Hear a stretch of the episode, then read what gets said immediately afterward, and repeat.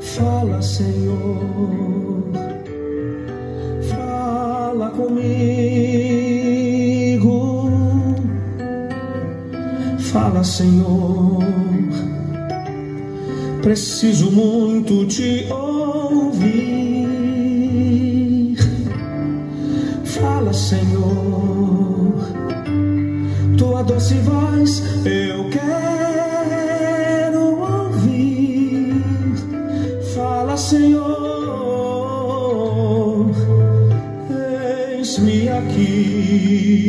Graça e paz, queridos. Está chegando até você mais um encontro com Deus. Eu sou o pastor Paulo Rogério da Igreja Missionária no Vale do Sol, em São José dos Campos. Que canção maravilhosa! Fala, Senhor. Fala que o teu servo ouve. Como é bom ser servo e como é bom ouvir o Senhor falar. Olha aí. Vamos direto então ouvir Deus falando conosco, Deus falar conosco. Estamos falando na parábola dos talentos e temos muitos destaques a fazer na parábola dos talentos. Nós falamos no encontro anterior, começamos a citar e a destacar algumas lições práticas da parábola dos talentos e falamos de três lições práticas. E nós vamos somente citar as lições para entrarmos no novo assunto e na nova lição. Então, a primeira lição prática da parábola dos talentos é que a parábola dos talentos ensina que Deus não é injusto. A parábola dos talentos ensina que o pouco é muito. Estão lembrados? E a parábola dos talentos também ensina que nada do que temos é de fato nosso. Entrando então no novo assunto, a parábola dos talentos, em quarto lugar, a quarta lição prática para nós, a parábola dos talentos ensina que devemos multiplicar o que Deus nos dá. Você sabia que tudo que Deus coloca nas suas mãos, você tem o compromisso de multiplicar? Eu tenho que ter esse compromisso de multiplicar o que Ele coloca em, nossa, em minhas mãos? Assim somos nós. A parábola dos talentos ensina que devemos multiplicar o que Deus nos dá. Ao recebermos os talentos, por que, que nós vamos multiplicar? Primeiro, em gratidão a Deus, por Ele ter depositado em nós tamanha confiança. Nós devemos aperfeiçoar o talento, a fim de que eles sejam úteis para a expansão do reino. Então não tenha dúvida disso. Deus quer que nós venhamos multiplicar o que Ele tem colocado nas nossas mãos. O resultado dos talentos que nós recebemos deve glorificar unicamente ao nosso Deus. Como nós vamos glorificá-lo? Multiplicando os talentos que Ele nos der. Então, esta é a quarta lição. A quinta lição prática da parábola dos talentos é que a parábola dos talentos ensina que os talentos são valiosos, mas há algo ainda mais valioso. Na parábola dos talentos, os dois servos bons, eles receberam uma promessa de que devido ao sucesso, preste bem atenção, na parábola dos talentos, os dois servos, tanto o que recebera cinco talentos, quanto o que recebera dois talentos, eles receberam uma promessa de que, devido ao sucesso diante das responsabilidades que exerceram, ambos seriam colocados em responsabilidades ainda maiores. Podemos notar a importância dessa promessa quando calculamos o valor do patrimônio que foi confiado ao primeiro servo. Ele ficou responsável por uma quantia que equivalia a 100 anos, 100, a 100 anos de salários de um trabalhador de sua época. Consegue calcular e mensurar isso? Isso realmente era muita coisa. Porém, o Senhor dele comparou essa enorme quantia como sendo pouco em relação ao que ele receberia no futuro. Muitas pessoas, olha que lição, hein? Que lição aqui para nós. Muitas pessoas, elas gostam de fazer alegorias com esse detalhe da parábola, principalmente focando resultados materiais. Mas olha, eu penso que a melhor interpretação é considerar que nada do que conhecemos ou recebemos nessa terra, por mais valioso que seja, se compara à promessa de que eternamente participaremos da alegria do nosso Senhor. Há muitos que, quando vão aplicar, interpretam esta parábola falando de coisas materiais. Nada do que é promessa espiritual se compara ao que é eterno. Nada do que seja material se compara as bênçãos eternas, as bênçãos espirituais. Então, quando o proprietário convidou os servos fiéis para participarem de sua alegria, ele ofereceu aos empregados a oportunidade de ocuparem uma posição a qual eles não tinham direito. Eles se sentaram à mesa com seu senhor. Juntamente com ele, os servos regozijaram se lembrando do trabalho que foi desempenhado. O que isso quer dizer para nós? O cristão verdadeiro, ele será convidado a participar de uma mesa a qual ele não tinha direito algum de participar, nem eu nem você. Nós fomos chamados a uma promessa de nós participarmos da mesa do Senhor. Ele prometeu que um dia nós estaríamos com Ele.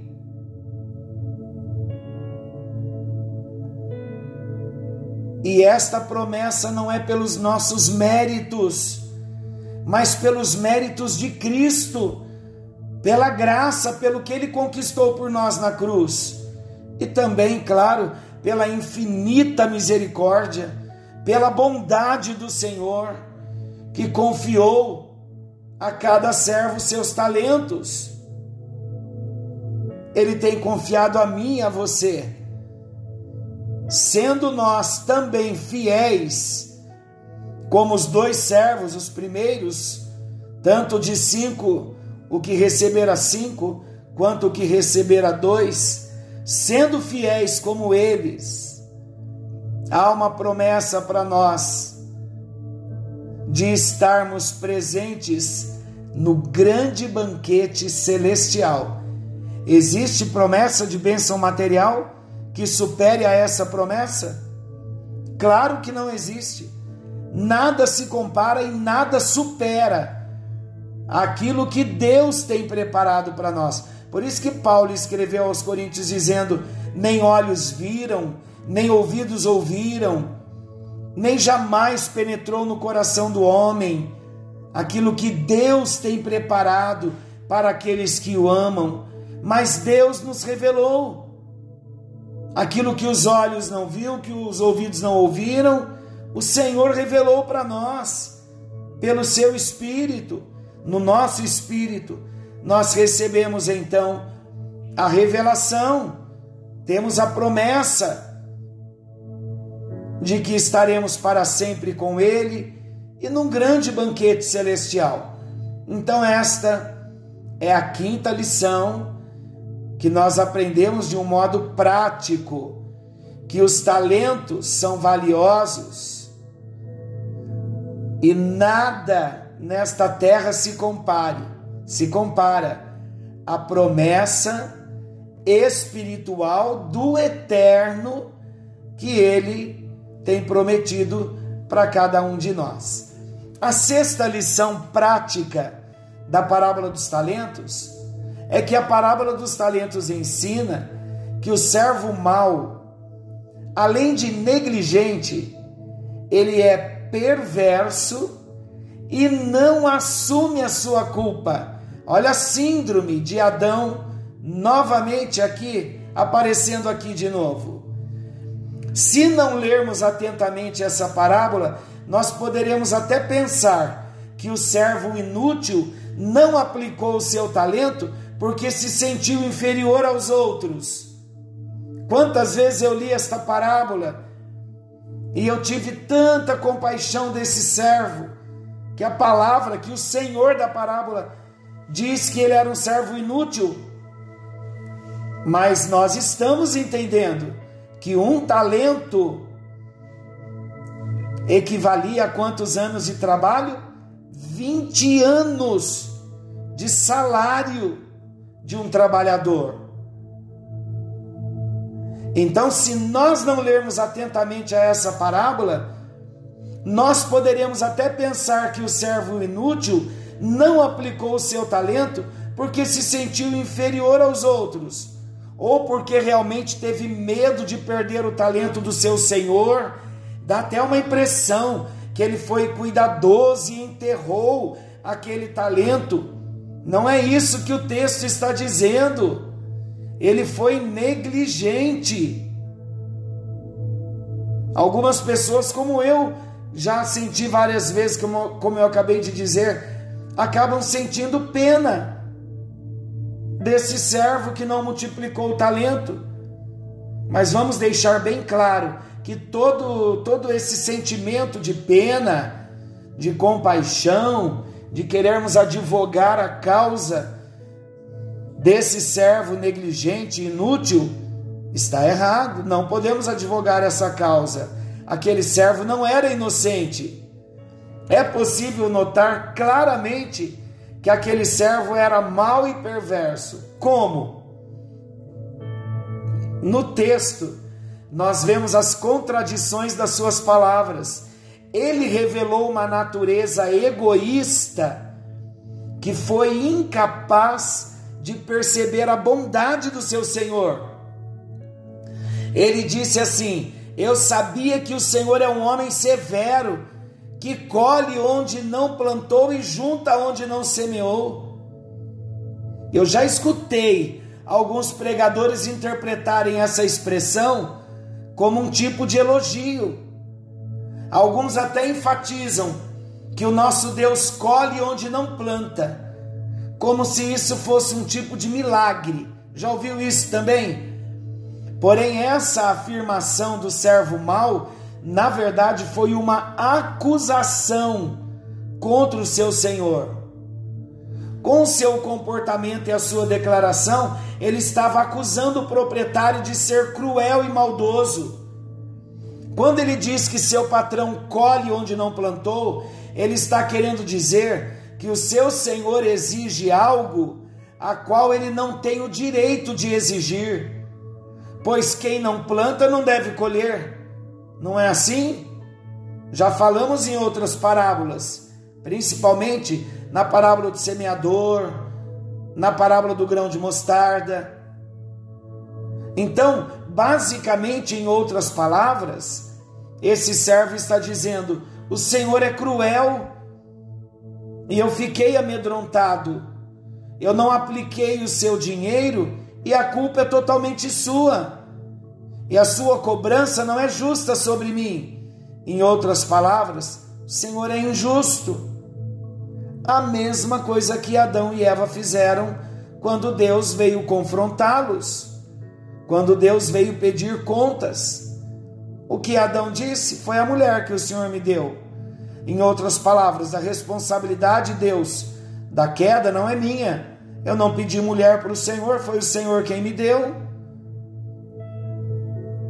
Jogando, transferindo a responsabilidade e acusando o próprio Senhor. Aqui na parábola acontece o mesmo.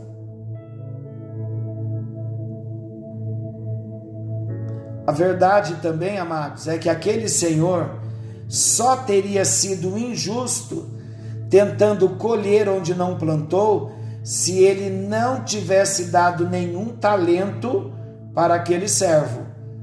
E como nós vemos na parábola, não foi isso que aconteceu. No final da parábola, nós notamos que o patrão declarou que o servo se enforcou em suas próprias palavras. Olha quanta sabedoria aqui, quanto entendimento. Olha, vamos prestar bem atenção. Palavras do Senhor agora. Você sabia que eu colho onde não plantei e junto onde não semeei? É uma pergunta que o Senhor está fazendo para o servo. Então você devia ter confiado o meu dinheiro aos banqueiros, para que quando eu voltasse, o recebesse de volta com juros. Perceba que ele simplesmente está falando assim: se você, se você realmente pensa isso de mim, então deveria ter pelo menos deixado o talento com os banqueiros para que você pudesse me apresentar algum juro e talvez ser poupado da minha crueldade. O servo incompetente, ele não assume os seus erros. Ao contrário, ele busca apresentar desculpas. E aí, Será que estamos também apresentando desculpas a Deus? Deus tem falado conosco, Deus tem nos dado uma missão, há uma ordem, há uma comissão chamada de grande comissão ou a grande comissão. Em Mateus capítulo 28, ide, portanto, fazei discípulos de todas as nações, batizando-os em nome do Pai, do Filho e do Espírito Santo. Estamos cumprindo a nossa missão. Somos os pescadores de almas, como ouvimos há tão pouco tempo na parábola da rede. Estamos assumindo o nosso compromisso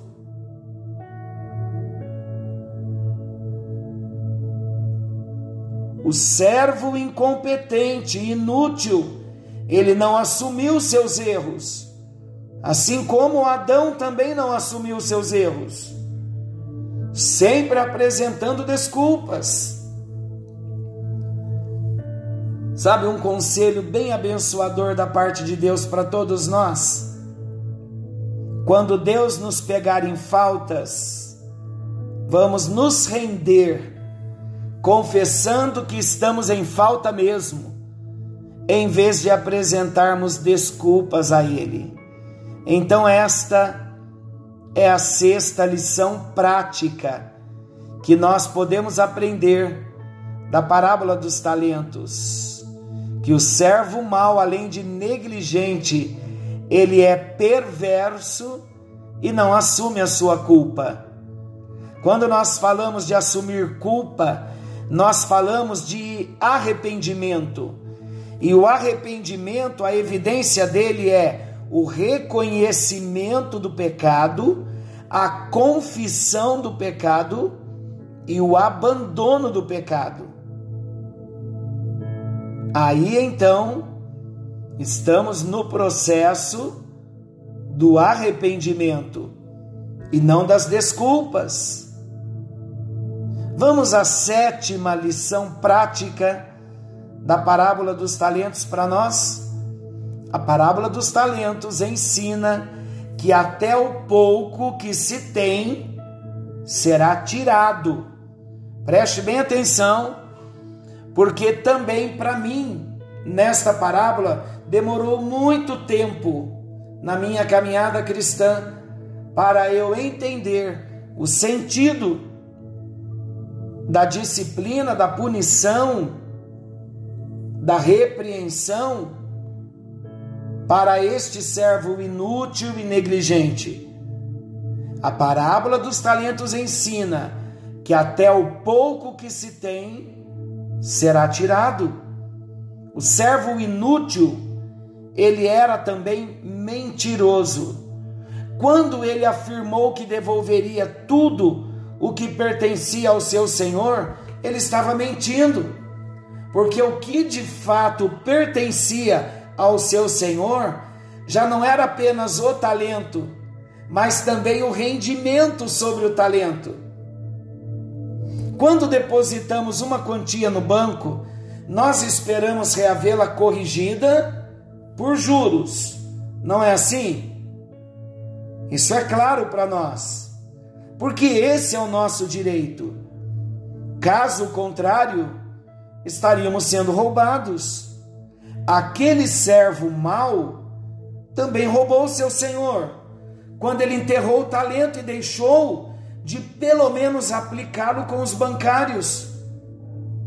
Daí então vem a ordem para tirar-lhe até o pouco que tinha pois naquele momento ele passou a ser devedor do seu senhor, porque ele não multiplicou o que ele tinha que ter multiplicado e nem nem mesmo depositou no banco para que o Senhor pudesse reaver os juros. Qual é a oitava lição prática da parábola dos talentos. A oitava lição é que a parábola dos talentos ensina que receber talentos não significa ser aprovado por Deus. Vamos entender direitinho aqui para não pesar dúvidas no nosso coração. Algumas pessoas, elas interpretam esta parábola de forma totalmente errada. Confundem os talentos com a graça salvadora de Deus. Ou pior, identificam a administração dos talentos como sendo uma obra que pode conduzir alguém à salvação. Essa parábola não está falando da salvação. Definitivamente esse não é o princípio ensinado na parábola dos talentos. Os talentos jamais servirão para absolver alguém no juízo vindouro. Ninguém poderá apresentar a multiplicação dos talentos que recebeu como um resultado meritório para a salvação eterna. Não há mérito. Mas se fôssemos aplicar aqui o conceito de salvação, seguramente podemos dizer que o servo mau não perdeu a salvação, como muitos alegam, na verdade, ele nunca a teve. Estamos claros? Se não podemos aplicar aqui a doutrina da salvação, mas se fôssemos aplicar o conceito aqui de salvação, seguramente nós podemos dizer que o servo mau não perdeu a salvação como muitos alegam. Na verdade, ele nunca a teve. Se fôssemos usar o conceito da salvação, bem claro. Embora então ele fosse chamado de servo, ele nunca conhecia o seu senhor. Ele não conhecia o seu senhor. E o julgava de maneira completamente equivocada. Tanto que o Senhor o confronta fazendo a pergunta para ele: Ora, se você me vê como um patrão, como um senhor severo, por que você não levou então o talento ao banco para que estando lá eu pudesse receber os juros? Então, amados, a parábola dos talentos nos trazem lições preciosas para a nossa vida. Nós vamos orar para que a bênção de Deus venha até nós, porque nós não queremos ser reprovados, mas queremos dar o fruto, queremos multiplicar o talento, queremos ser úteis, queremos ser bênçãos. E quando nós multiplicamos os nossos talentos, nós estamos dizendo obrigado, Senhor porque o Senhor é justo. O Senhor deu a cada um de nós a habilidade para nós multiplicarmos o talento que o Senhor nos deu e a quantidade dos mesmos. Também nós vamos agradecer ao Senhor, porque o pouco é muito. Também vamos agradecer ao Senhor, porque nada do que temos de fato é nosso, tudo é de Deus. também nós vamos agradecer a Deus, porque quando nós multiplicamos o que Deus nos dá, nós estamos usando a habilidade que Ele nos deu. Também podemos agradecê-lo, porque o texto não está falando de coisas materiais como muitos pregam, mas o texto está falando de algo valioso sentar no banquete, na mesa, para o dia, no banquete celestial com o noivo Jesus. Também podemos agradecer ao Senhor pelo caminho do arrependimento que nós temos entrado. Não temos sido negligentes, temos assumido as nossas culpas, as nossas responsabilidades e também podemos agradecer ao Senhor que não nos será tirado aquilo que temos, porque temos multiplicado. E também vamos agradecê-lo, porque seremos aprovados pelo nosso Deus, porque Ele é bom e Ele é fiel. Senhor nosso Deus, nesta parábola, nós vemos o teu grande amor quando abençoa os teus servos. E nós entendemos hoje, ó Deus, que a bênção do Senhor enriquece e ela não vem acrescida de dissabor, de desgosto. Temos aprendido, ó Deus, nesta parábola, que o Senhor é o Deus que nos dá habilidades para nós sermos instrumentos nas tuas mãos. Queremos te agradecer, Senhor, porque temos sido abençoados. Estamos nos posicionando na tua presença. E tudo que nós queremos é ser tido e visto pelo Senhor como servo bom e fiel. Ajuda-nos a sermos esses servos bons e fiéis para experimentarmos a porção da bênção diária para nós, aquilo que o Senhor tem reservado para a nossa vida, a maneira tão amorosa como o Senhor tem nos falado Queremos, ó Deus, em gratidão ao Senhor, multiplicar os talentos que o Senhor tem nos dado. Se é para benefício da nossa própria vida, nós vamos fazê-lo, por amor ao Senhor. Se é em benefício da nossa família, da nossa casa, das causas dos nossos familiares, obrigado também, Senhor, porque glorificaremos o teu nome se é para nós termos as habilidades, para multiplicarmos os talentos em benefício da obra do Senhor, da causa do Senhor, nós também te louvamos, ó Deus, porque recebemos esta habilidade para glorificarmos ao teu nome. Então nós entendemos, ó Deus, que nada somos, nada temos, nada podemos, tudo vem das tuas mãos e tudo volta para o Senhor. com louvor, com ações de graças e com adoração. Ajuda-nos, no bendito e precioso nome de Jesus, a praticarmos a tua palavra. Nós não queremos ser apenas ouvintes, mas nós queremos ser praticantes da tua palavra.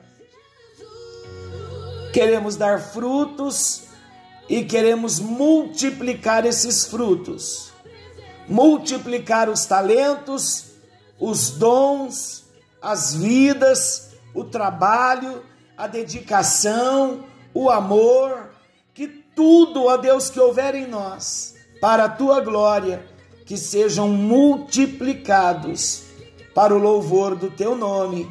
Nós oramos em nome de Jesus e para a glória do Senhor. Amém e graças a Deus. Glória a Jesus. Que o Senhor nos abençoe, que o Senhor te abençoe e te guarde. E querendo Deus, amanhã estaremos de volta nesse mesmo horário com mais um encontro com Deus. Forte abraço e até lá, querendo Deus.